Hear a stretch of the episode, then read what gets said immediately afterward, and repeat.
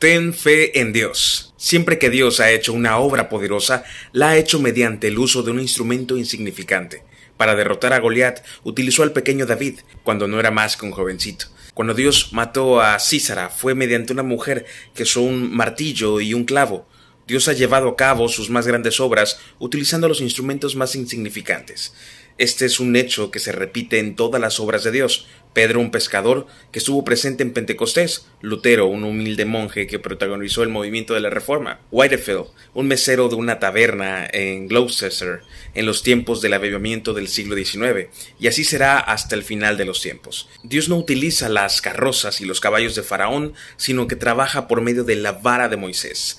No muestra sus maravillas en el torbellino y la tempestad, sino que lo hace mediante el silbido apacible, como con Elías, para que toda la gloria y el honor sean suyos. ¿No nos anima eso a ti y a mí? ¿Por qué no puede Dios emplearnos para llevar a cabo su obra poderosa en este lugar?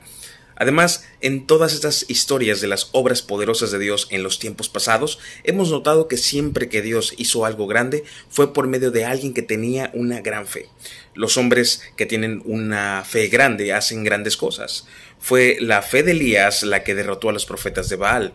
Lo mismo sucedió con Whitefield. Él creyó y esperó que Dios hiciera grandes cosas. Cuando se dirigió al púlpito, creyó que Dios iba a bendecir a su pueblo, y Dios lo hizo.